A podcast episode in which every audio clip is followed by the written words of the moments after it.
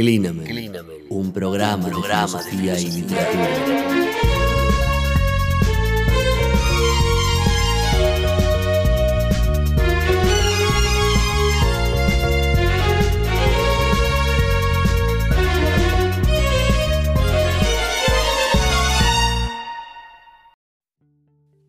Estamos de, de vuelta en Clinamen y en esta oportunidad eh, me acompaña Martín Buceta. Buenos, buenos días, Martín. Buenos días, Juan, ¿cómo estás? Bien. Y quería comenzar de, por el final, quizás. El año pasado, Martín sacó un, un libro que se llama Camus, Sartre, Barrico y Proust, filósofos escritores y escritores filósofos, por SB. Y bueno, primero que el libro me encantó, arrancar por ahí. Pero me gustaría tomar esa intuición y ese presupuesto con el que trabaja el libro para arrancar y meternos después en lo que será nuestro tema. Y bueno, esto de la relación entre filosofía y literatura, que creo que pensamos parecido, por eso me gustó que estés acá. Bien, bueno, en lo personal, el libro ese supone para mí un montón de cosas. En primer lugar, ese libro fue escrito durante la pandemia, lo cual implica que yo ese libro lo escribí prácticamente durante la noche, cuando mis hijas dormían. Sí. Y era como un verdadero esfuerzo, ¿no? De apostar por esa idea, ya que era, bueno, cuando se acababa la dinámica diaria, yo me ponía a escribir. Y en segundo lugar, es una apuesta, eh, un desafío para mí, porque yo me dedico en gran parte a la vida académica, y ese es un libro de divulgación. Eh, en el buen sentido de la palabra, ¿no? Porque está, a veces se usa en, tono peyorativo, pero es un libro que intenta acercar ciertas problemáticas que a mí me apasionan a un público eh, que, se esté, eh, que se esté empezando a formar en la filosofía o en la literatura, o a un público que tenga un interés por, por, esas, digamos, por esas disciplinas. Y la intuición que yo vi ahí es una intuición que primero eh, era del orden de lo latente, yo no tenía formulada en mi vida personal y después la fui descubriendo y fue a lo que me dediqué eh, en mis escritos académicos, que es que existe entre la filosofía y la literatura una relación que es inseparable, incluso que esos caminos se entrecruzan y esos límites se desdibujan, y hay algunos autores particulares, en muchos, pero en los que yo veo esto de un modo muy, muy claro. Esos cuatro que vos nombraste, Camus, Sartre, Barico y Proust, son autores en los que eso se ve con, mucha claridad y que a mí me apasionan porque me pasa esto, ¿no? Estoy leyendo un texto literario y de repente se me explotan un montón de reflexiones filosóficas o viceversa, textos filosóficos que tienen ribetes o dejos literarios. Y eso pasa en cada uno de sus autores. Claro, sí, totalmente. Aparte, bueno, yo no lo mencioné, pero ya, ya viene de tus trabajos previos, por lo pronto, el, el libro de Merleau-Ponty, que es tu tesis de, de doctorado, si no me equivoco, ¿no? Sí, exactamente. Ese libro que es una lectura fenomenológica, filosófica de una obra literaria como La busca del tiempo perdido de Proust. Claro, voy a que el, supuesto de trabajo es el mismo, cambia el público, ahora cambian los autores, pero esa búsqueda ya, ya estaba ahí. Y, y, y, en este libro está bueno porque Merleau-Ponty está pero no está. es, como un fantasma que sobrevuela al principio, al final, uno escucha ahí las citas perdidas, ¿no? Como que da, brinda un sentido desde la ausencia. Es que es como el gran ausente en el sentido, el gran ausente y el gran presente, como vos decís, porque ese título, escritores filósofos, filósofos escritores, que yo siempre cuento que ese iba a ser el título del libro, pero bueno, mm. los escritores no sabemos mucho por ahí de mundo editorial y el editor me dijo, no, es al revés. El subtítulo tiene que ser el título, porque va a traer más, ¿no? Alguno que le interese a cualquiera de estos autores va a agarrar el libro y lo va a hojear. Pero ese subtítulo, Filósofos, Escritores, Escritores, Filósofos, nace de una nota de trabajo de los últimos días de vida de Merleau-Ponty, en, la que él pone, la nota se llama La filosofía, eh, eh, lo no, la filosofía y literatura se llama la nota, si no me equivoco, o la filosofía de lo sensible como literatura, una de esas dos notas es, ahora me falla la memoria, pero en la que él dice, ¿no? Que la filosofía se tiene que asemejar a la literatura, o no se puede decir el tesoro de lo sensible si no se es filósofo o escritor, y él aúna esas dos figuras, y yo me, apropio de eso para hablar de esta figura de los filósofos, escritores, escritores, filósofos. Y la verdad es que es una figura al menos interesante y sugerente, y que yo la encuentro mucho, sobre todo en este autor que hoy nos, nos convoca, que es Albert Camus, digamos, pero Sí. está muy presente. Claro. Bueno, por eso me, me gustaba arrancar por ahí, ¿no? Para eh, marcar la cancha de donde estamos jugando y, creo que eso, que está acá en el libro la, la, posibilidad de una complementación y de un trabajo de retroalimentación que puede ser oscilatoria, ¿no? Entre ambas disciplinas y que por ahí la, la las fronteras y las separaciones ayudan en algunos momentos, pero por ahí para esta búsqueda, como es el último capítulo, ¿no? O como búsqueda de la verdad, quizás el, el trabajo conjunto es, es sinérgico. Bueno, y entonces, para, para ir de lleno ya a lo nuestro, ¿quién es Al- Albert Camus? ¿Por qué, ¿Por qué está en este libro? ¿Cómo Bueno, Albert? Camus es, es un autor interesantísimo, del cual yo podría decir que de alguna manera me enamoré cuando lo empecé a leer, y ese libro re- refleja una primera parte del itinerario que, que yo recorro junto a él, que tal vez es la parte más conocida de su obra y de su vida, que es lo que algunos estudiosos llaman el ciclo de lo absurdo. Pero lo interesante de, este autor, que yo lo seguí, de esos, obviamente sigo leyendo a Proust un montonazo, este año son los 100 años de, de- su muerte y hay una movida interesante, pero yo seguí leyendo mucho también a Albert Camus, agoté su obra, y lo interesante de este autor es que hay una- un paralelismo muy notorio entre su itinerario existencial y su itinerario, digamos, eh, de publicaciones, ¿no? Lo que le va pasando un poco a él en su vida se va como cristalizando en, en diversas obras y tiene Sí. una vida muy interesante que recorre un momento histórico muy particular, que es sobre todo el de la Segunda Guerra y las posiciones políticas y, y acá- intelectuales de la época, y eso se va viendo con mucha claridad en, en su vida. Y obviamente tiene un amor por la vida, que es algo que no se sabe tanto de él y del final de su obra, que es muy atractivo, es muy atractivo, pero fue injustamente recordado. Él comparte con Nietzsche, uno de sus, de sus, dis- de sus, digamos, de sus maestros, esta, esta característica común de haber sido injustamente recordados por algún momento de su obra. Claro, y encima lo, lo- lo curioso es eso, ¿no? Para quien agarra el mito de Sísifo, de, de buenas a primeras, parece difícil creer que estamos ante un enamorado de la vida, ¿no? Las primeras páginas disuaden de lo contrario. Sí, lo que pasa es que yo siempre digo que eso es, eh, en eso fue muy inteligente, Cami, porque Claro, fue estratégico a la hora de escribir, ¿no? En las primeras páginas del mito de Sísifo no hay, no hay un problema realmente serio, el suicidio, ¿no? Para la filosofía el único problema es ese. Pero sí. si uno avanza 30 páginas, lo soluciona ese problema, porque se- se- es una franca contradicción suicidarse cuando hay una tensión que hay que sostener entre ese principio del cuerpo que quiere permanecer en la existencia y tal vez de la razón que me dice que todo es absurdo. Pero incluso en, el itinerario de su obra, eh, en el que se describen dos ciclos marcados y hay un tercer ciclo, eh, el ciclo del absurdo, el ciclo de la rebeldía, y después algunos llaman al tercer ciclo el ciclo del amor. Yo, a mí me gusta llamarlo también el ciclo de la pobreza, porque hay como una vuelta a sus orígenes, que a mí me había sido, bueno, tuvo una infancia muy pobre, vino de una familia, él nació en Argelia, en un, Claro.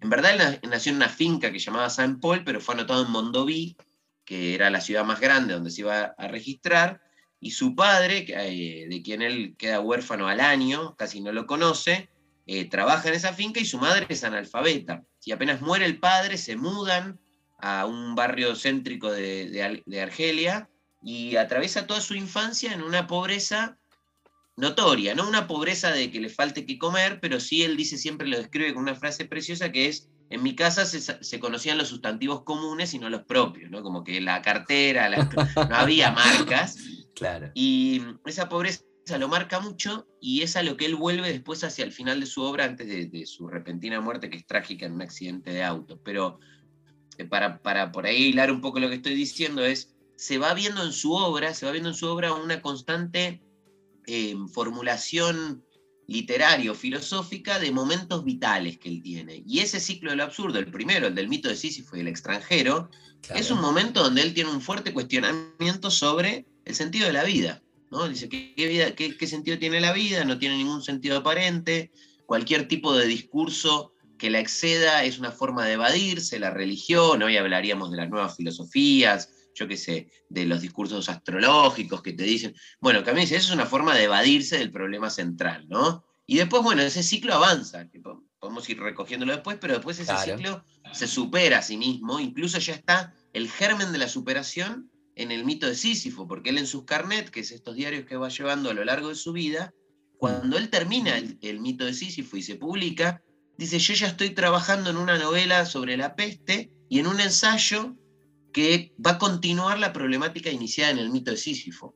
¿sí? Entonces, en el ciclo de la rebeldía, que es lo que se refiere a la peste, el hombre rebelde, el hombre rebelde es del 51, nueve años después de Sísifo, y él inicia el prólogo eh, recogiendo citas del mito de Sísifo.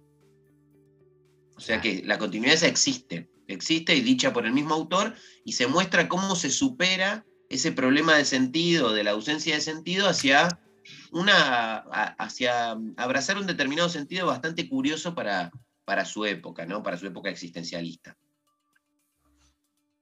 Bueno, creo que lo, creo que lo presentamos un poco.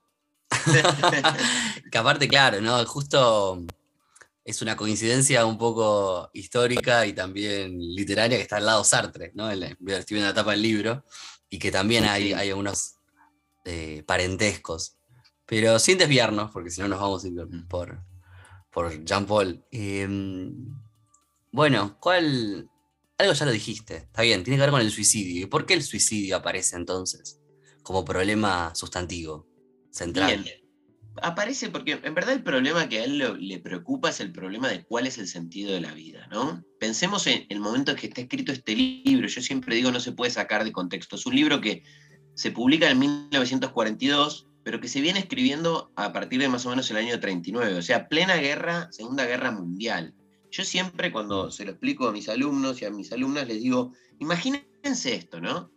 Te están bombardeando, te invade otro país, la vida y la muerte es moneda corriente, ¿sí? En, en esa situación, en esa situación, la vida tiene es una cosa que pende de un hilo. Vos ves cómo el hombre mata a manos del hombre. En ese momento ya se habla de los campos, sigue toda la cuestión del holocausto. Y entonces Camille dice, ¿a, ¿a dónde llegamos, no? ¿A dónde llegamos? ¿Cuál es el sentido de la vida humana si nos matamos por cuestiones raciales, por cuestiones eh, eh, que tienen que ver con la selección sexuales o por la religión, etcétera, etcétera, eh, ¿qué pasa con esto? Entonces dice, bueno, la verdad es que ante este sinsentido, el único acto consentido parece ser cortar con el sinsentido, es decir, matarse. Y cuando uno lleva, llega a esa determinación, uno cuenta esto y siempre mis alumnos que no conocen la obra dicen, y este se suicidó, ¿no? No, no se suicidó, digo yo, porque justamente él dice que va a tomar como punto de partida lo absurdo de la existencia y no como conclusión. Y eso es un distintivo bastante interesante. Él, en la primera página del mito de Sísifo dice, un razonamiento absurdo implica tomar lo absurdo como punto de partida y no como conclusión. Y es interesante que partiendo del absurdo de la existencia, en ese mismo libro, no en otro libro, Camus llega a decir que hay un valor y que es el valor de la vida. No se puede negar ese valor, ¿sí? no se puede negar esa tensión que inaugura el estar vivo. ¿sí? Por eso la figura de Sísifo. Es interesante, y acá, en favor de, lo que hablamos de la relación filosofía-literatura, es interesante porque él hace todo un, itinerario filosófico para terminar con una imagen literaria, que es la de Sísifo cargando la piedra, y en el fondo uno podría solo contar esa historia. Y fin, ya estaría dicho lo que se quiere decir. Lo que pasa es que también tiene que hacer un preámbulo para explicitar cuál es la interpretación que hace de esa historia, ¿no? De Sísifo cargando la piedra, que es la vida humana, ¿no? Llevamos la piedra y dice, lo terrible no es llevar la piedra y que se carga y que se caiga, lo terrible es ser consciente de que la vida humana se reduce a esa tarea. Pero cuando uno sabe que la vida es esto y nada más, dice Camus, bueno, uno abraza esa piedra de su existencia y ahí es el rey, ¿no? Esta es mi única certeza, ¿no? Ahí reside de alguna manera lo más elevado y lo más, y lo más penoso de la condición humana. Saber que la vida es esto y nada más. Pero bueno, si tengo esto y nada más, al mm. menos tengo esto. ¿no? Y ya tener esto es una gran certeza. Y sí, y, ahí se surge toda una propuesta sobre una, suerte de humanismo ahí, en Camus, a, raíz de, de sostener la, la certeza de lo absurdo, que en definitiva está despojada de todas las esperanzas. Sí, el humanismo de Camus es muy interesante y se va a desplegar con, en todo su, digamos, su esplendor en ese ciclo de la rebeldía, pero nace acá porque en El hombre rebelde, que es un, ensayo del 51, Mm. Camus arranca diciendo esto, el mito de Sísifo, ¿qué nos enseñó? Que no podíamos negar nuestra propia vida, ¿no? Y entonces que no podíamos suicidarnos, porque justamente sostener la atención del absurdo implica que la conciencia esté viva, ¿no? Y además ante la aniquilación el cuerpo retrocede, hay un principio vital, corporal. Y el que conatus. no- no- claro, exactamente. Entonces, dice, bueno, el mito de Sísifo nos enseñó que no podíamos negar nuestra vida. O sea que la vida de alguna manera era un valor que teníamos, pero si no podemos negar nuestra vida, entonces tampoco podemos negar la de los demás. Hay un valor que implica, si no está legitimado el suicidio, racionalmente, tampoco está legitimado el asesinato. Ahora bien, yo no puedo matar al otro. Y estos, hay dos figuras literarias de la obra camusiana que son realmente apasionantes, que son la figura del doctor Rie en La Peste y la figura de Diego en El estado de sitio, que es una obra de teatro del año siguiente, del 48, La Peste del 47, eh, El Ujú. estado de sitio del 48. Son do- dos, dos suertes de héroes camusianos que saben que la vida no tiene un sentido, pero que aman a sus, a sus contemporáneos, a los hombres, por el mero hecho de respetar el valor de esa vida. Río es un médico que lucha contra la peste y salvaguarda, digamos, hasta donde puede, de la muerte a sus, a sus conciudadanos. Y al final de la obra, esto no es un spoiler, digamos, simplemente No. una frase, lo que, lo que Rie descubre es que en la, en la vida humana, en la condición humana, hay, hay más cosas dignas de admiración que de desprecio. O sea, que hay un valor en la vida humana. Y de ahí nace ese humanismo camusiano que no es casual, que viene al mismo tiempo acompañado de una postura de la no violencia entre las dos facciones en las que se está dividiendo el mundo, de respeto por la vida de los argelinos que están en una, en una revolución, digamos, en una búsqueda de independencia de Francia y que se están matando con una- unas ratonadas que llamaban los franceses los perseguían, los argelinos ponían bombas, bueno, diciendo basta, ¿no? La vida, la vida humana hay que respetarla así. Solucionen este conflicto, pero dejen de, de, eh, eliminar vidas humanas inocentes, ¿no? Entonces hay todo un humanismo muy creciente que se manifiesta eh, sobre todo después de la guerra. Claro, porque el hombre rebelde es de los 50 y ya aparece entonces la preocupación no solo por la, el individuo, sino por, el, por los demás, por la sociedad. Exactamente. Y lo que me gustaba es este, cómo ya en, en La Peste y el extranjero está la figura siempre de la confrontación con el religioso. ¿no? Que parece que es- una fijación muy importante ahí en, en Camus. Es una fijación que tiene, y yo voy a decir, ahora voy a hablar de las dos confrontaciones, porque aparece en las dos obras, y hay Claro. una evolución, hay una evolución de una a otra, pero lo personal también, el registro personal de la vida de Camus, o sea, en su carnet, en todos sus textos propios, en sus diarios, él tiene como una relación de rechazo y atracción por el discurso religioso. Eh, Tiene como una suerte de envidia, es estos creyentes que creen una idea que Ojalá aman pudiera. en pos de esa idea. Ojalá yo pudiera, ¿no? Ve algo ahí que le gusta. Y también ve algo bueno en el mensaje cristiano y obviamente algo deleznable, ¿no? También algo muy, muy repudiable. Pero, y eso se ve reflejado en la obra. En el extranjero, la figura del capellán que aparece al final de la obra es la verdad mala, ¿no? Es una figura muy, muy despreciable. Es un tipo que le dice, no, vos tenés que ace- aceptar que Dios existe, no vas a estar perdido, etcétera, etcétera. Pero tiene algo muy positivo, que es aquel individuo que lo hace descubrir a Merceau esta situación del valor de la vida, ¿no? O sea, si no hubiera estado esta contrapropuesta, eso que Merceau sabía de modo latente, es decir, que la vida tiene al menos este sentido, que es esto y nada Sí. más, no lo hubiera descubierto. Porque es lo que le dice al cura. Vos no sabés nada, vivís como un muerto, pero yo al menos sé que la vida es esto y me queda este pedacito hasta que me maten. Claro, con por confrontación, ¿no? Tiene esa, esa Claro. función pedagógica. Claro, exactamente. Y después pasa algo mucho más atractivo eh, eh, para, en relación a la postura religiosa en, en la peste. En la peste hay un sacerdote jesuita, también tiene, una, tiene un aprecio muy grande por, la- por, la- por los jesuitas, que es Panelú, y que vive ese sacerdote una transformación. Apenas arrecia la peste en la ciudad, Panelú dice, bueno, una lógica divina, digamos, directa. es, los que mueren algo habrán hecho, ¿no? Los justos no tienen que temer, dice Panelú en su primer sermón.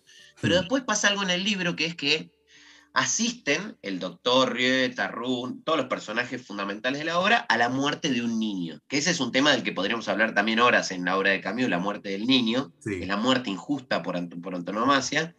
Y cuando Panelú ve eso, queda como choqueado, ¿no? Dice, bueno, ¿qué, qué pecado puede tener este niño, ¿no? Qué mal. Y Río le dice, ¿este qué, qué hizo este, ¿no? Y Panelú le dice, a mí también me duele ver eso, no, no se crea que mi lógica explota todo. Pero le dice, venga al segundo sermón, no venga al sermón del domingo, le dice el cura al, médico ateo. Sí, sí. Y en ese segundo sermón, Panelú dice, se abandona, sería una, como una figura incluso kierkegaardiana, ¿no? Se abandona en el discurso religioso. Dice, es preciso negarlo, eh, afirmarlo todo, creerlo todo o negarlo todo. ¿Y quién está dispuesto a negarlo todo? dice, ¿no? Como diciendo, ¿quién se atreve a negar todo tipo de, digamos, de divinidad posible, ¿no?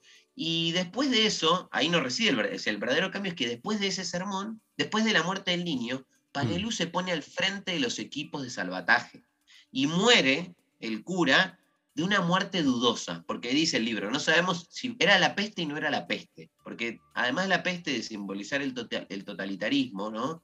La primera alusión defendida por Camus también tiene que ver con el, sentido de la existencia. Eso es lo que está apestado. No sabemos si Panelú se muere del sinsentido de la existencia o no, queda como latente, pero lo que sí sabemos es que después de ver morir un niño, aparece una dimensión del discurso religioso que es muy agradable, que es toda la acción social. ¿no? Panelú se pone al frente de esos equipos. Y una nota más respecto de esa figura de Panelú, ríe en un momento este doctor antes de que suceda todo esto, está hablando con otro personaje y le dice, lo que le pasa a Panelú, que dice todo esto, es que nunca vio morir a nadie. Cualquier cura rural que haya visto morir a alguien no dice esto así, con esta certeza. y cuando, cuando Panelú ve morir al niño, se transforma, ¿no? Hay como un principio de lo vital que implica una modificación del discurso eh, de Panelú. O sea, una, por lo menos una, una forma de vivir la religión eh, de un modo más real y no tan ideal, ¿no? No, tan, no como una evasión. Lo que Panelú logra hacer es no evadirse más en el discurso religioso, sino vivirlo desde una contingencia, desde una fe que no tiene seguridades, pero que tiene al menos un horizonte. Y, eso, y por eso digo que ahí se ve también como reivindicado el discurso religioso desde la óptica camusiana, ¿no? que es lo que a él le va pasando también en la vida, ¿no? como esta, yo no soy religioso, soy ateo, pero algo bueno ahí puede haber. Pero bueno, yo no creo en algo, en algo supraterrenal, trascendente, porque no tengo ninguna certeza de ello. Y que aparte, en, no, en ese momento hay ya un germen fuerte del humanismo, ¿no? Esto de, bueno, no vamos a coincidir nunca, pero podemos trabajar juntos, ¿no? Que está un Exactamente eso, eso les pasa a ambos, ¿no? Porque eh, em, es lo que le dice Río, estamos en la misma lucha. Estamos en la misma lucha, los dos estamos en la misma lucha. Pensamos distinto, estamos en la misma lucha. Y me parece que eso es un discurso muy agradable, ¿no? Bueno, vos, no sé, crees en otras cosas, yo en estas, pero los dos amamos al hombre. Sí. Y por eso trabajamos, ¿no? Em,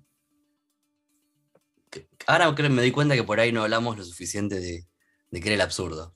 creo que lo pasamos por arriba, pero lo, lo traigo a colación de, por ahí para seguir hablando un poco más de esas ideas que lo que pone en eh, el sentimiento de, absurdo en juego en el existente y la relación con Kierkegaard, porque cuando te iba leyendo que me, hizo acordar y dije, qué bien que está la nota al pie acá porque me hizo llevar a, esa misma idea. Hay como en las dos, en ambos autores, un, deber de aceptar el absurdo, solo que son diferentes absurdos. Sí, lo que pasa es que Camilo va a terminar criticando a Kierkegaard. Claro, porque... Y se hizo todo bien hasta un punto, ¿no? Sería como eso lo que dice en el libro. Porque el absurdo, que es este, el absurdo es el sinsentido. Vamos a hablar un poquito, ya que estamos para hablar de, también de cómo lo asume Kierkegaard, cómo lo asume Camus y qué es lo que le critica, ¿no? El absurdo incluso está definido con una imagen literaria en el ensayo que es dice, es como el actor que lo separan de su decorado, ¿no? Como que de repente dicen, ¿qué hago acá? Ah, yo estaba jugando un juego, ¿no? Estaba como jugando el juego de vivir, ¿no? Claro. O después en otro momento dice, cuando vos ves a un hombre hablar, bueno, dice en una cabina telefónica, pero hoy a mí, no sé, uno podría estar como, a mí me pasaba cuando iba hace muchos años ya a bailar, ¿no? Uno va a un boliche y ve que la gente hace una mímica, y si uno está como un observador externo, dice, ¿qué son todas esas mímicas, ¿no? ¿Qué sentido tiene? El absurdo es eso, ¿no? Es como ese divorcio, él dice, es un divorcio entre la conciencia, entre la razón y el mundo, que no se pueden unir. El mundo el mundo se muestra como algo no irracional, dice irrazonable. Y la razón le quiere dar sentido, le quiere dar claridad, y el mundo se muestra como que no, a mí no me vas a clarificar. Y en ese encuentro fallido se produce ese divorcio. Y el divorcio abre esta sensación de lo absurdo. Dice, lo absurdo es, uno, es algo que algo, eh, perdón, es algo que una persona puede sentir a la vuelta de la esquina. Y dice, ¿no? Lunes, trabajo, martes, y un día aparece el porqué. Dice, estás minado, como con bombas, ¿no? Vas a pisar y explota todo. Y el gusano, dice, reside en, en, la mente humana, ¿no? Ese gusano, yo siempre digo, ¿qué es lo absurdo? Bueno, cuando se van a dormir a la noche, ya no hay máscaras que ponerse, estamos solitos y empezamos a pensar y empezamos a pensar en por qué hago esto, en el sentido, ahí aparece lo absurdo, ¿no? Voy a morir, ¿qué sentido tiene ir a trabajar mañana reponiendo, no sé, tal cosa en el supermercado o haciendo tal planilla en la oficina o lo que fuera? Y ahí aparece, ¿no? El sinsentido. Ahora, frente a ese sinsentido, ese sería un absurdo que podría llevar al suicidio, ¿no? Al suicidio físico, pero que a mí va a hablar de otro, de otro suicidio que es el filosófico. Porque bueno, aparece ese sinsentido y ¿qué hacemos? Y uno de los grandes descubridores de ese absurdo es Soren Kierkegaard, que es el padre del existencialismo. Hay que hacer una notita acá al pie, que es que a mí nunca se reivindicó a sí mismo como existencialista. Él decía que era eh, absurdista, etcétera, etcétera, ¿no? Y de hecho después va a criticar en El hombre rebelde a los existencialistas, a Sartre, sobre todo, ¿no? Pero bueno, claro, era la figura, la figura existencialista de la época. Y Kierkegaard frente a eso dice, bueno, habla de los tres estadios, ¿no? del estadio estético, del estadio ético y del estadio religioso. Y lo que termina proponiendo Kierkegaard frente al absurdo es el salto a lo religioso. Y para mí eso es una forma de suicidarse filosóficamente. Porque dice, cuando se presenta eso absurdo, ahí tenemos que bancarla, ¿no? Como bancar la parada, diría Camino, no hay más, no tenemos más respuesta. Y cuando Kierkegaard dice, bueno, que hay que dar el salto religioso, y para eso utiliza la figura de Abraham, ¿no? Porque a Abraham le pasa algo muy particular. En Temor y Temblor se llama ese libro de Kierkegaard. Dios le pide a Abraham, en el Génesis, que vaya a sacrificar a su hijo Isaac. Y no le pide cualquier cosa, porque Abraham le había costado mucho tener ese hijo, mucho, mucho, mucho. De hecho, se quejaba de no tener descendencia. Y entonces cuando la tiene, Dios dice, bueno, ahora tenés que ir a sacrificarlo. ¿no? y Abraham dice, claro. Y se relata, Kierkegaard juega con, esa, con ese relato y lo va variando y va diciendo bueno, lo que habrá pensado Abraham en ese camino. Y encima Isaac le pregunta, ¿y el cordero para el holocausto? Dios proveerá, le dice Abraham, Dios proveerá, sabiendo que tiene que ir a matar, a, ofrecer el sacrificio a su propio hijo. ¿no? Cuando llega, bueno, la historia cuenta que aparece un cordero atado en un, eh, en un tronco como un signo de Dios diciendo, ah, ahí está el cordero, no, no, tenés que matar a su hijo. Pero la pesadumbre que tiene ese hombre mientras camina, eh, la describe Kierkegaard y es terrible. Pero en términos filosóficos, ¿qué le está pidiendo Dios a Abraham? Que se salte las normas morales. En ningún código moral estaría legitimado asesinar a un hijo, ¿no? Como que el infanticidio, o sea, no tiene ningún sentido matar a un hijo ningún código moral, la descendencia, incluso en términos naturales. Ahora bien, Dios le pide eso, que se salte la norma moral. Y como Abraham está dispuesto a hacerlo, eh, a eso Kierkegaard lo llama el salto de fe. ¿no? El caballero de la fe, este Abraham, es el que logra dar el salto. Y habla de salto porque cuando uno da un paso, del estético al ético se da un paso, uno está firmado en el anterior y se afirma en el siguiente. Acá hay que perder el fundamento. ¿Sí? ¿Y para qué? Para abandonarse en Dios que lo recompensará todo. Bueno, para, para cambio, cuando Kierkegaard hace eso, traiciona el espíritu absurdista, porque uno no puede, eso es una forma de evasión. La evasión, que la palabra es esquive en francés, es como esquivar, esquivar el bulto, ¿no? Yo me esquivo ese problema y digo, no, bueno, al final Dios le da un sentido. Y eso es traicionar, dice Camus, esta vida por esperanzas supraterrenales, en, un tono muy nichiano que está acá y sigue a lo largo de su obra. Entonces con Kierkegaard pasa que todo está bien hasta que él declina. Y lo mismo le pasa con otros autores, ¿eh? con Dostoyevsky, con Yestov, con Husserl, con, Jasp, eh, con Heidegger. Los termina criticando porque dice, advirtieron ese absurdo de la existencia, pero terminaron declinando por uno u otro lado se suicidaron filosóficamente. Claro. Sí, bueno, con Heidegger también uno podría pensar hay cierto parentesco, ¿no? La imagen del hombre absurdo con las formas auténticas de la existencia. evidentemente es un autor que uno lo puede agarrar y lo, ubica en la época y traza líneas para, para muchos lados. Eso es lo, es lo jugoso. Y mm, y más que las formas de elevación, me gustaban también las, las formas de, sostener el absurdo. Sí, las figuras. Las figuras, claro. Claro, vamos a hablar un poco de esas figuras porque son muy atractivas y sobre todo porque se reversionan figuras de la historia de filosofía que no son tenidas en cuenta de otra manera. Cuando Camus dice, bueno, ok, lo que sabemos es que la vida es absurda, ¿qué hacemos con esto? ¿no? Claro, O sea, una vez que has ¿cómo se- aceptado el problema. Claro, ¿cómo se sostiene? ¿Cuál sería el, el modelo de hombre absurdo? Y Camus dice, bueno, yo voy a dar unos dibujos, ¿no? Que, que- que dice que más que no son reglas de vida, son tipos que son coherentes con haber advertido que la vida es absurda. Mm. Y ahí habla de cuatro figuras, que son el Don Juan, el artista o el comediante, el conquistador, o la conquista, pone en el texto, y después Sí. el, el creador sin mañana, ¿no? Y mm, yo voy a decir una palabrita de cada uno, ¿no? Pero son todos gente que descubrió el absurdo y lo vivió. El Don Juan, que es, es, es una figura muy castigada, incluso por el mismo Kierkegaard, Kierkegaard, porque el claro, Don Juan es el que. Claro, el Don Juan es, es el que se pasa la vida perdido en los placeres mundanos, va por donde dicta su deseo. Pero Camus dice que puede haber un Don Juan consciente. Acá me parece que hay algo que se puede indagar, que es un poco una reivindicación de su propia vida. También era, no sé, lo diríamos en términos picarescos, era, era muy picaflor, ¿no? Él Claro. tenía una pareja, su esposa, Francine Faur, su segunda esposa, eh, la primera Simone Ye, de la, que se, se separa porque ella, bueno, es adicta, tiene un montón de problemas, pobre, y la- además le es infiel a él, pero su segunda esposa, y él realmente es infiel en todo momento.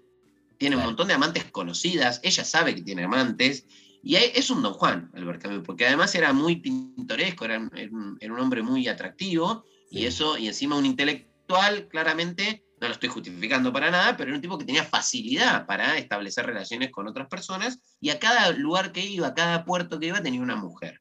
Bueno, ahí no- digo, digo esto porque se podría leer esa figura del Don Juan como una suerte de reivindicación personal. Aunque Claro. después, en, su- en sus carnets, él diga que eh, la ca- en la castidad está el orden y la racionalidad y que eh, este desenfreno sexual eh, lleva a un desorden, a una falta de sentido. ¿no? Él, él ve todo un problema en ello. ¿No? Y también lo dice más adelante en el primer hombre, si no me equivoco, en una de las anotaciones. Pero eh, eh, no, dice algo así en el primer hombre, dice eh, J, que en verdad es su personaje, Jax, pero que está, es una autobiografía Sí, novelada. Sí, claro, tiene cuatro mujeres y a la noche se siente solo, ¿no? Como siente como un vacío, se siente vacío. Pero bueno, Don Juan es el que sabe que la vida tiene un fin y dice, y quema rostros, vive, vive apasionadamente cada momento y apasionadamente cada cuerpo de mujer, cada experiencia sexual. Por eso conoce lo absurdo y sabe que la vida es esto y nada más y se dedica a vivir. A Claro, vivir cuanto... es corre una contra ética tiempo. Claro, es una ética de la cantidad y no de la cualidad. Cuanto más vivo, más vivo. Cuanto más vivo, mejor, más vivo. ¿sí? O sea, más, más rostro, más vida. Más Bien, experiencia. el, el comediante le pasa lo mismo, pero en términos espirituales. Vive mil vidas en una, ¿no? Porque el artista dice ahí, es Yago, es Fedra, es Segismundo, es muchas vidas en una sola vida. Dice, y dice una frase muy, muy graciosa, yo parafraseo, ¿no? Dice, por eso la iglesia condenaba a los artistas, ¿no? Esta multiplicación Claro. de las almas, ¿no? Viven muchas vidas en una, eso no se puede, señor. Pero bueno, dice, y, y dice otra frase graciosa, dice, eh, después el actor se sienta a, a Segismundo, se sienta a comer en un restaurante después de la obra y dice, tal vez ahí es cuando la vida es un sueño, ¿no? La verdadera vida es esta sobre las tablas. Recuerden que Camus es muy apasionado por el teatro, él, él montó obras de teatro, tuvo el Teatro del Trabajo en Argelia, o sea, él amaba el teatro profundamente, y ve en esa multiplicación de, de vidas en un actor una forma de vivir más. La tercera figura se llama la de la conquista, que eso es Merzó eh, en el extranjero. Es el que se apropia del absurdo de la existencia, conquista su situación absurda y hace algo con ella. Merzó, bueno, su vida termina prontamente y quiere ser un signo del absurdo. Pero nosotros, bueno, si sabemos que la vida es absurda y nos apropiamos de ella, lo vivimos eh, eh, justamente asumiendo el absurdo y del modo posible en que podamos disfrutar de esta vida eh, que es limitada. Yo siempre digo lo mismo, ¿no? Es un ejemplo muy, muy personal, pero me parece que vale para cualquiera que escuche. Yo tengo, eh, soy- eh, tengo dos hijas, mi familia, mi esposa, y yo cuando estoy con mis hijas, digo, quiero vivir ese momento plenamente. Quiero- Claro. A veces tengo el celular y miro algo y digo, no, no quiero ver el celular, quiero vivir esto. ¿Por qué? Porque la vida tal vez sea esto y nada más. Y entonces tengo que, tengo que aprovecharlo, tengo que exprimirlo. Camilo habla ahí de una figura que es la libertad del condenado a muerte. La libertad del condenado a muerte es la libertad de aquel que sabe que va a morir y dice, bueno, tenés un día. ¿Y en ese día qué haces? En ese día no te malgastás el día, lo que haces va, yo me imagino, no me quedo un día de vida, me como un asado con mis amigos, juego un partido de fútbol, no sé, eh, veo una película con mi pareja, eh, juego con mis hijas, voy a hacer todo, voy a disfrutar de la vida, esa libertad del condenado a muerte. Ese es el conquistador, el que ha conquistado su situación absurda y la vive. Y por último, el creador sin mañana, que es el artista. Es aquel que dice, el artista lo que hace es recrear, recorrer la isla de lo absurdo, ¿sí? Y para profundizar en esa situación. Y lo que hace es produce arte, no, no en pos de una trascendencia, sino en pos de decirse a sí mismo lo que es esa condición. El extranjero es eso. El extranjero tiene muchos elementos autobiográficos, muchos, muchos, muchos, muchos. El protagonista es huérfano de padre, bueno, vive en Argelia. Además hay una pelea que se produce con un árabe que le pasó también a cambio en su vida. Eh, hay un montón de elementos autobiográficos. Y ese protagonista lo que hace es decirse a sí mismo esa condición absurda de la existencia, que también puede servir para que otros, eh, se apropien de, o sea, leyendo ese libro, también se apropien de esa condición absurda de su propia existencia. El extranjero es una obra de la que podríamos hablar también un montón, pero en esa creación sin mañana es crear sabiendo que no hay mañana, pero de alguna manera recorriendo esa isla de lo absurdo que es nuestra propia existencia. ¿Para qué? No para refugiarnos en ella, sino para profundizarla. Hay una idea muy camusiana, ahí, muy, perdón, muy nichiana del arte, ¿no? el arte como una forma de reírnos de nosotros mismos, de sobrevolar nuestra condición, no como una vía de escape. Cuando a veces la gente dice, no, yo veo esta película, veo para escaparme de la realidad. claro. no, no, la ficción no tiene que ser un escape al revés, la ficción tiene que ser una profundización, para mí, en esta condición humana. Y esa es la cuarta figura. Entonces son formas de vivir lo absurdo que Camus nos otorga en ese libro. Sí, aparte, en esto de la creación sin mañana, hay un, una idea, no sé si psicoanalítica, dando vueltas, en realidad me parece más nichiana, esta idea de que uno, en el reconocimiento del padecer, hay una pequeña liberación. ¿no? Cuando uno le ve el rostro, que bueno, es lo que ya viene desde el mito de Sísifo, ahí desde el comienzo. Esta idea de poder contemplarnos a nosotros mismos de como si estuviésemos en un teatro, ¿no? Y es el lugar por ahí de la de este tipo de creaciones artísticas poder vernos en nuestro juego existencial desde, desde fuera. Exactamente, mira, al final del mito de Sísifo, en un momento, sí. Eh, Camilo nota, dice, la clarividencia que debía ser su tormento consuma al mismo tiempo su victoria. Y esto tiene que ver un poquito con el hecho de que cuando una verdad aplastante es reconocida, uno de alguna manera se apropia de eso, ¿no? Ahí reside mi propia victoria. Yo en el libro, ahora se me vino a la cabeza, doy el ejemplo de una persona que está en silla de ruedas, ¿no?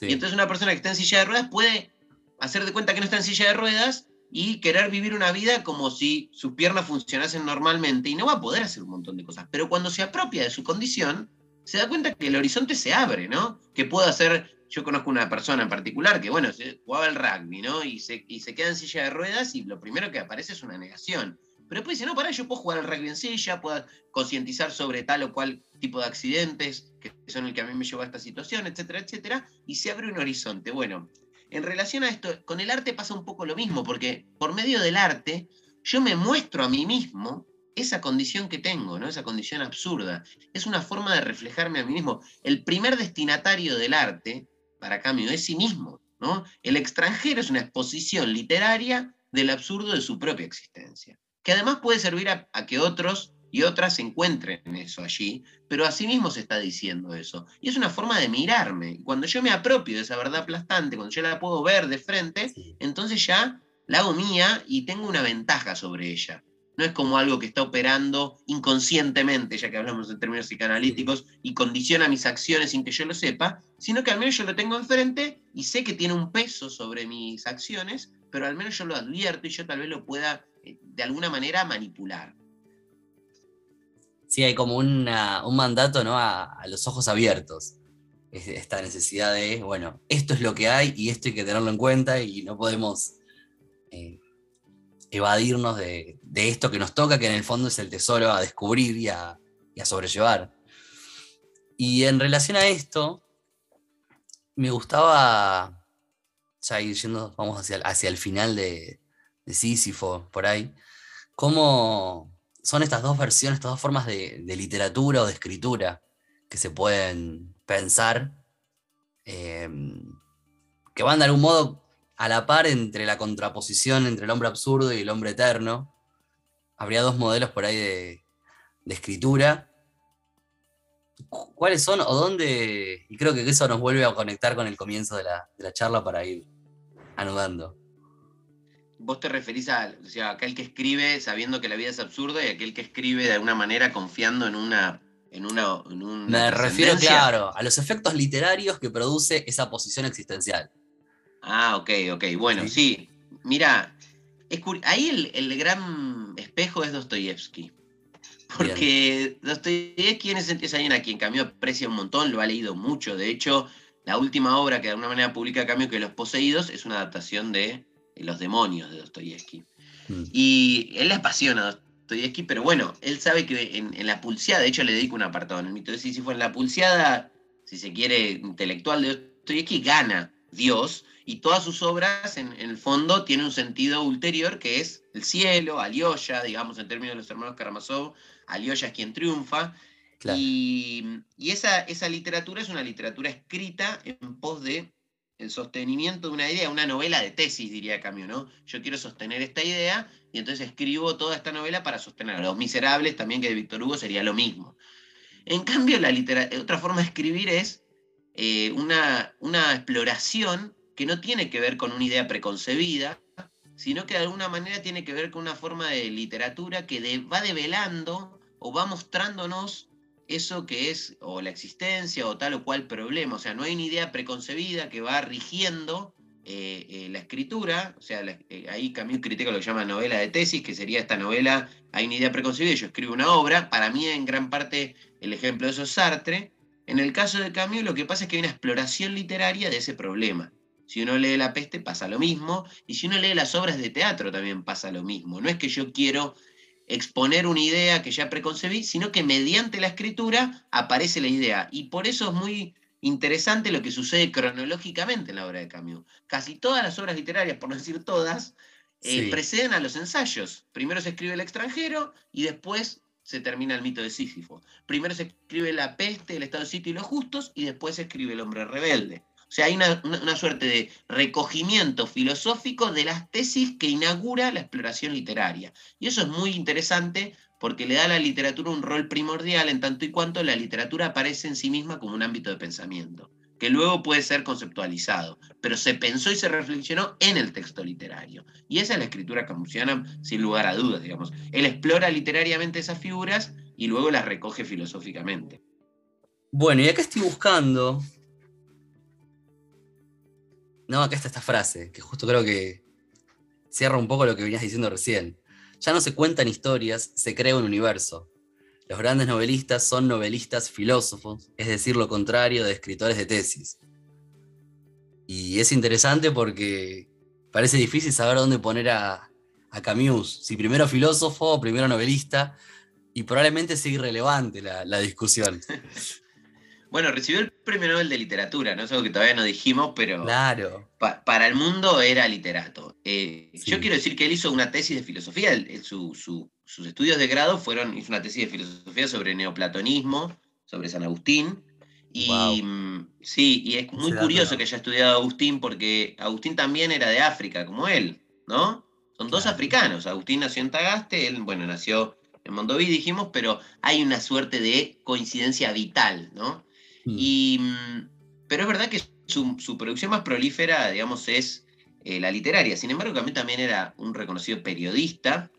Y en términos filosóficos, sus obras más filosóficas son El mito de Sísifo y El hombre rebelde, que son ensayos, pero obviamente está en ese núcleo eh, filosófico porque están sus amigos que son filósofos, digamos, eh, pero también tiene sus amigos literarios. Ahora, yo qué sé, yo digo, es un escritor filósofo, por eso digo esto. Me parece que tal vez es más literato que, que filósofo, pero hasta ahí, hasta ahí, porque sus obras literarias son exposiciones filosóficas donde se crea un universo, bueno, eh, también ahí hay un, dejo filosófico. Igual en relación a eso, y, termino esta respuesta, sí. Eh, hay que decir algo que yo descubrí con el tiempo, que Camille era un ferviente lector de Proust y quedó fascinado con la lectura de Proust y lo nombra en el mito de Sísifo en un paréntesis, porque Proust de alguna manera también es una suerte de escritor, de creador sin mañana, porque lo que trata es de reflejar las aventuras de la conciencia en una novela extensa y de alguna manera es como una suerte de búsqueda, dice él en El hombre rebelde, después de una eternidad sin Dios, ¿no? Esa obra de Proust es como la eternidad sin Dios. Em, pero ahí está esa creación de, un universo que se autocontiene y que expresa una idea. Claro, en esa forma de recoger el tiempo que se nos va y que tiene mucho que ver con, las, con los dibujos del, del, hombre absurdo. Y, y no es a partir del hombre rebelde cuando son las, las separaciones de Camus con, con el entorno existencialista. ¿Cómo son los vínculos de él con sus contemporáneos? Un, problema muy interesante porque primero que a Camille le dolió mucho pelearse con Sartre, ¿no? Él lo consideraba amigo, eh, y en un momento dice algo así, bueno, nunca fue mi amigo quien puede decir estas cosas que dice de mí, ahora vamos a decir cuáles. La ruptura se da a partir de la publicación del Hombre Rebelde en 51, pero ya tiene visos anteriores, ¿no? Cambió eh, todo el problema de la guerra de Corea en el 50, donde se empiezan a tomar posiciones. Sartre toma una posición muy a favor del Partido Comunista, también cuando se discute la cuestión de los gulags, de los campos de concentración rusos, y Sartre dice, bueno, pero está mal, pero hay como que bancar, es como toda esta cuestión de que hay cosas que se pueden admitir, y Camus participa de un congreso en Berlín sobre la libertad, que bueno, está organizado por Estados Unidos en el lado occidental, y ya está todo como tenso, ¿no? Pero cuando se publica El hombre rebelde, en, tiempos modernos, la revista que dirige Sartre, una revista bastante famosa en la época, sale una reseña eh, firmada por François Janson, que es un discípulo sartreano, extensa y muy, pero muy crítica de El hombre rebelde, ¿no? Que dice, bueno, más o menos dice cosas como que el hombre rebelde lo pagó el mundo occidental, Estados Unidos, que él se vendió, ¿no? De una manera muy vulgar. Y que, por ejemplo, dice que Camilo no sabe de filosofía, que el, recogimiento, que lo, que lo que recoge de la tradición filosófica está mal interpretado, y un montón de cosas durísimas. Y Camilo comete un grave error ahí, que es responder eh, a esa reseña dirigiéndose al editor, que es Sartre. No digo grave error estratégico, porque él da por supuesto algo que todos sabemos, que es que Sartre había aprobado la reseña, y entonces le dice al señor editor, ¿no? Ya una frialdad, a encabezar una carta así de que era tu amigo, ¿no? Al señor editor. Pública encima, ¿no? Sí, sí, el y se publica en los tiempos modernos la, la carta. También se defiende, ¿no? Se defiende y la defensa que hace no importa, porque después viene una, una respuesta de Sartre que es terrible, terrible porque ya cuando se empiezan a enrostrar, le dices Sartre algo así como, bueno, vos eras pobre, pero ahora sos un burgués como nosotros, ¿viste? Vos nunca entendiste a Hegel, dice cosas, la verdad que esas tres cartas, bueno, la reseña, la carta y la vuelta, claro. Eh, son interesantes, pero bueno, hay Camus decide no responder más, no quiere como estar más en eso, pero queda profundamente dolido. ¿Por qué se produce esta disputa? Bueno, yo, está como la versión sartreana y la versión camusiana, ¿no? Para, los, para la versión, o la versión sartreana es más que es una disputa política, ¿no? Una disputa de posicionamiento político. Camus no toma partido por los campos de concentración, los gulags rusos, pero eso ya aparece en la peste, ya Camus si uno lee la peste ve que dice, vi que los dos mataban, todos mataban. Sartre, claro, se mantiene muy dogmático hasta, hasta casi el final, ¿no? Sí, se mantiene dogmático hasta el final, pero es curioso que esa postura tan fuerte aparece después del año 49-50, porque si uno ve, ahora se está representando las manos sucias en el San Martín, si uno mm. lee esa obra, hay una crítica del comunismo, ¿no? El comunismo que reivindica lo mismo, una idea que había eh, denostado a alguien que quiere matar cinco años antes, después lo reivindica, hay una, postura crítica, pero después del 50 Sartre se radicaliza, no tiene nada de malo, ¿no? Cambia un poco su postura. Y mm, Camus como que se mantiene en una, una línea como de indistinción, dice, no, no, yo no puedo asumir ni a los ni a los occidentales, ni al mundo occidental, por decir una manera, a los estadounidenses, ni a los rusos, porque los dos matan por una idea, y yo no puedo asumir que se mate por una idea. Eso en la peste ya está. Bueno, el fruto de la ruptura para los arterianos es ese. Pero los camusianos dicen, eh, o algunos camusianos dicen que la, la, ruptura es filosófica. Y yo estoy en parte de acuerdo con eso, porque si uno lee El hombre rebelde, hay un, En el prólogo ya Camus dice, yo voy a sostener una idea que va en contra de las filosofías actuales, y es que hay una naturaleza humana como pensaban los griegos. Ya decir eso es todo un manifiesto filosófico. Para mí hay una, una naturaleza humana y no es lo que dicen los existencialistas ahora. ¿no? Esa naturaleza humana tiene que ver con la solidaridad, con un humanismo, ¿no? entre unos y otros que compartimos esta misma condición absurda. Pero también hay una nota al pie muy controversial, al final del texto, es una nota lo que estoy diciendo, pero bueno, es una nota muy importante, que, a mí dice, bueno, hay que aceptar este valor de la vida para fundar una ética como valor fundamental, y pone nota al pie y de alguna manera dice algo así, que me digan los existencialistas cómo van a fundar una moral sin apelar a un valor trascendente. Si todo es contingente, todo es inmanente, ¿cómo hacemos para fundar una moral? Que me solucionen ese problema, ¿no? Y ahí está el palo directo también claro. a Sartre. Así que la disputa viene por esos dos lados. La verdad es que después ellos no, no se reencuentra más, Camus queda muy, muy dolido, le dice a su mujer, bueno, alguien que me puede decir esto nunca fue mi amigo, porque si pensaba esto, de alguna manera, que yo ahora soy un burgués, que era un pobre, pero ahora me dice un burgués como él, y, eso, y decirle burgués era un insulto eh, mayúsculo, ¿no? Para esas dos personas, no es que se estaban diciendo. Así que, claro, así que esa, esa ruptura le duele mucho, pero habla un poco de, también de la situación de su época y la soledad que de alguna manera va a morir Camus en términos académicos, porque todo ese grupo le suelta la mano, ¿no? Sartre, Simón de Beauvoir, todo ese grupo existencialista, François Janson, están ahí, le sueltan la mano, y él queda, bueno, en las suyas, ¿no? En las suyas.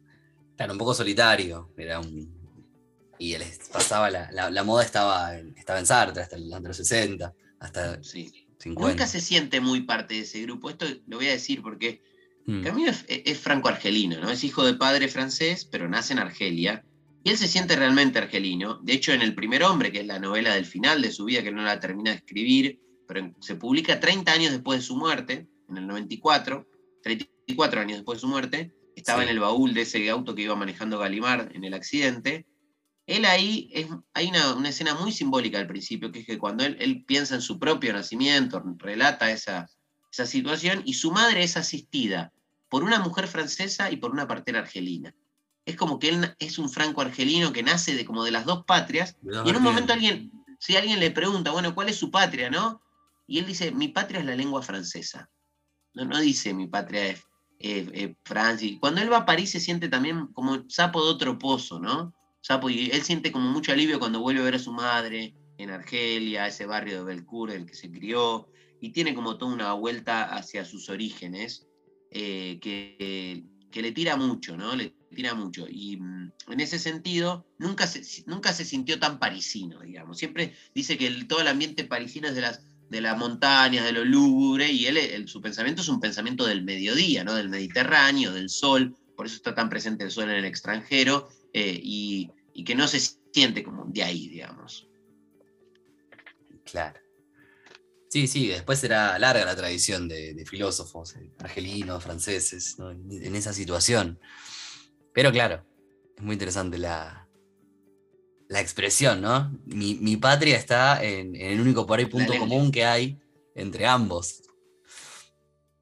Em, bueno, yo quería traer un, bonus track antes del cierre final. De, em, bueno, yo hace tiempo vengo trabajando con María Zambrano y, preparando esto me surge, encuentro, que hay como unas, unas cartas entre el año 50 y 51, entre Zambrano y, Camus, conocidos a través de René Char. Y aparentemente Camus estaría dándole una mano para la publicación de un libro a través de Galimar, a Zambrano, que finalmente no ocurrió en ese entonces y quedó truncada. Pero lo interesante es que a propósito de este libro, que es El hombre y lo divino, que Zambrano publica en el 55 después, en la carta que Camus le escribe a ella, aparecen dos cosas de las que charlamos acá. En este caso dije este personaje, pero que se aplican a todo lo que ya algo mencionamos. Camus le escribe, dice, aunque la edición de la literatura filosófica encuentre hoy en día muchas dificultades, le puedo prometer que voy a ayudarla cuanto esté en mi poder. Y no solamente a causa de nuestros amigos comunes ni de mi fiel afecto por vuestra España. Basta en realidad el hecho de que yo me encuentro muy cercano, aunque en un contexto no religioso, de lo que usted piensa y también expresa. Y me, gustó la, cita porque aparecen las dos cuestiones, literatura filosófica como aquello que hace ella y donde él parece que se siente también parte. Y coincidimos, pero la religión nos separa, ¿no? Como este, antes decíamos de Kierkegaard, y mm, creo que define un poco al, personaje y sintetiza un par de cosas que hablábamos. Em, es interesante, respecto a las raíces españolas de Camus, yo voy a arrancar por donde quiera la respuesta. Me encanta. pero pero eh, Camus tiene una ascendencia española por parte de su madre, y no es casual que, por ejemplo, el estado de sitio, eh, todo lo que sucede sucede en, la ciudad de Cádiz. Es una postura, se toma una postura frente a todo el, problema franquista, ¿no? Como está Diego, la peste es el Estado, la peste es el franquismo, y se involucra en esa situación. Por eso no me parece para nada raro que él le diga que se siente cercano o, que tiene estos lazos con, con España. Y tampoco me parece raro que le diga que le va a ayudar a publicar, porque yo hace poco me enteré que lo ayudó a publicar a Sábato el túnel en Galimar. Así que supongo que esas gestiones las habrá hecho, habría que indagar más. Pero sí me parece que por ahí tiene que ver con un buen cierre esta búsqueda mm, eh, del final de la vida de Camus y que, de alguna manera coincide con Zambrano, ¿no? Que es una búsqueda doble, la búsqueda esta de esta expresión filosófica literaria, pero también la búsqueda de esto que nombraste al final de la cuestión del objetivo común, ¿no? Camus, Camus dice que, su, búsqueda al final es una búsqueda ética, ¿no? De cómo hay que obrar. ¿sí? Y eso, ese cómo hay que obrar tiene que ver con la búsqueda de un sentido de, esta existencia, porque eso nos va a dar la pauta de cómo hay que obrar. Y en, la última obra de su vida, que no es tan leída y que es, apasionante, es preciosa, El primer hombre, que está truncada por su muerte, primero es curioso cómo surge esa obra, ¿no? Él va a visitar la tumba de su padre, se da cuenta que su padre tiene 27 años y ella tiene 40 dice, estoy en la tumba de un niño, estoy frente a la tumba de un niño, eso le moviliza un montón de cosas y empieza a narrar como esta búsqueda del origen. Y mm, en esa búsqueda del origen, primero, bueno, habla de los pobres, de que los pobres no tienen pasado, y esa búsqueda del origen, de alguna manera, lo que lo va llevando es a tratar de encontrar un sentido en la contingencia. Y ese sentido en la contingencia tiene que ver con la búsqueda de aquello que de alguna manera le otorga valor a nuestra vida. No es que es algo universal, esto es lo, esto es lo interesante de la obra de Camus ese sentido no es universal. Es universal en el sentido de que todos tenemos que buscarlo y para todos existe, pero no es el mismo. No es el mismo. En el malentendido, que es una obra de teatro en que es una tragedia en que su madre, en una madre por error mata a su hijo, cuando lo mata, ella dice, eh, yo me di cuenta que en este mundo donde todo podía ser negado, hay algo que no puedo negar y es el amor de una madre por su hijo. O sea, para ella el sentido era el amor por su hijo. No es que todas las personas, todas las madres tengan que amar a sus hijos, no estoy diciendo eso, sino que ese es el sentido que ella había encontrado. Y ese sentido se, se entremezcla y se tiñe, ¿no? Porque acá viene la cuestión religiosa. Quien tiene un sentido de la vida religioso, pensemos en un sentido auténtico, ¿no? No en el, de la evasión, sino el de la búsqueda, está en esa misma búsqueda, ¿no? En encontrar un sentido de la contingencia. La mediatiza con otros símbolos, la vive digamos, mediante esos símbolos, pero la búsqueda es la misma. Es el amor al otro, la búsqueda, digamos, de, reivindicar al prójimo, es la de Rie y de Panelú, ¿no? Por eso esa obra que Camille le costó un montonazo, la peste, un montonazo, él, él padece la escritura de esa obra, lo dice en sus diarios, pero no casualmente cuando se publica, se venden 60.000 ejemplares en dos meses, ¿sí? Algo había, y es una obra apasionante, que ahora se leyó mucho por la cuestión de la pandemia, pero que es como un micromundo donde aparecen estas discusiones, estos debates, esta cuestión del sentido de la praxis y del sentido de la propia existencia. Me parece que tal vez esa es la búsqueda que de alguna manera comparte con Zambrano.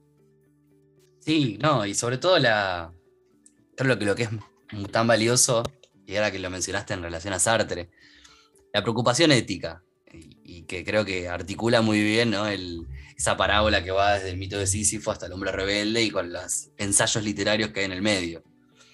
¿No? Reconocer la situación y cómo obramos con esto.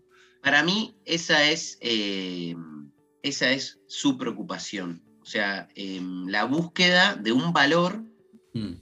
a partir del cual podamos construir una, suerte de escala de valores, ¿no? O sea, yo necesito un valor fundamental para poder empezar a decir qué es bueno y qué es malo. Porque si no hay valor, la única regla, dice él, es la eficacia. Y entonces el mundo no se divide entre justos o injustos, sino entre poderosos y débiles. ¿Quién puede imponer su poder?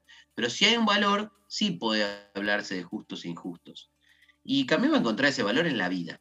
El valor que Camus va a sostener es la vida humana. esto digo, es curioso, ¿no? Porque esto es lo que yo decía que es injustamente leído este autor, se lo recuerda por el ciclo de lo absurdo, ¿no? el, filósofo del suicidio.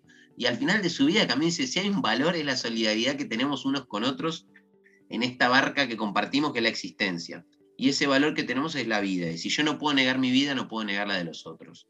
Eh, entonces me parece que esa búsqueda ética que él tiene, eh, tiene al menos un horizonte que es el valor de la vida humana. Y a partir de ahí eh, es que hay que construir. Me parece que, mm, bueno, yo siempre digo, ¿no? Murió muy, muy temprano, ¿no? Murió el 4 de enero del 60, tiene apenas, nació en el 13, 7, 46 años no llega a cumplir los 47.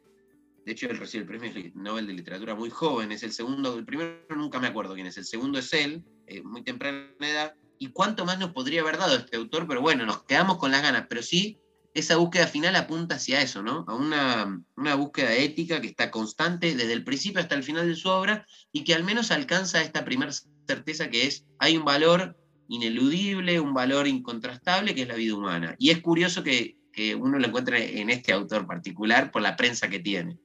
Con la primera página, claro, del mito de Sísifo. Em, bueno, antes de, irnos, para aquel que, se quiera meter a Camus, o hablamos mucho de la peste, del mito de Sísifo, del extranjero. Si tuvieses que marcar una puerta de entrada a alguien, che, ¿qué puedo leer de Camus? ¿Por dónde señalarías? una muy buena pregunta, es una muy buena pregunta. Eh, y podría decir una respuesta bastante poco intuitiva. A ver. Yo creo. yo, a mí una obra que me volvió loco y que veo que no está tan, tan digamos, valorizada en, es eh, El estado de sitio. El estado de sitio es una obra de teatro apasionante porque mezcla una cuestión trágica, una historia de amor, y de amor no solo por, de, una pareja, sino del amor por la comunidad, ¿no? Y es una obra muy, muy interesante. Yo leería El Estado de Sitio. Después sí El extranjero, el mito de Sísifo. Pero El Estado de Sitio es, impresionante porque hay personajes, yo siempre digo, un personaje es la peste, otro personaje es la nada, otro personaje es la muerte, así que en verdad es la secretaria. Y es muy interesante el universo que se empieza a mover ahí. Y como es una obra de teatro, es muy ágil. Es lo que tiene el teatro es eso, que es ágil, se lee rápido, se lee fácil. Yo leería el estado de sitio. Y si después, que es como encima en el medio, ni siquiera uno estaría arrancando por el principio, pero y después Para familiarizarse. Claro. Después hay otras obras, Calígula, que expresan muy bien la cuestión de lo absurdo. Eh, el malentendido es una tragedia interesantísima. Eso del teatro estoy hablando, ¿no? Los justos.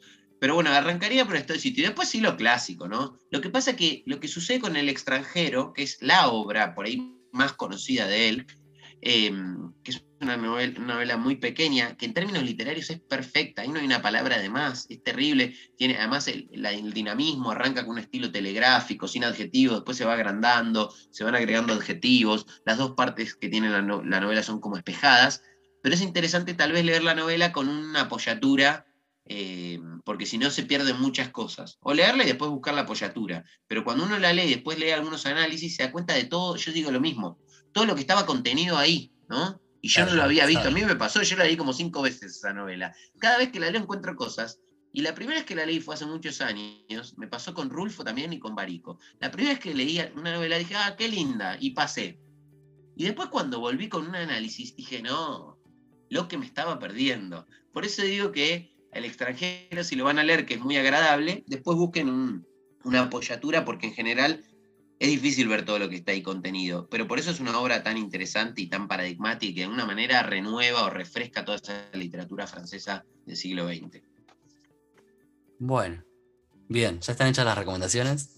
Mm. Muchas, pero muchas gracias por habernos acompañado. Fue un gusto. Un gustazo, un gustazo.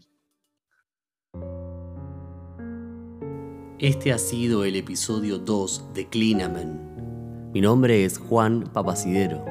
Puedes encontrarme en redes sociales, Facebook, Instagram, en clinamen.filo o bien en De Papacidero Experimento. Muchas gracias por escucharme.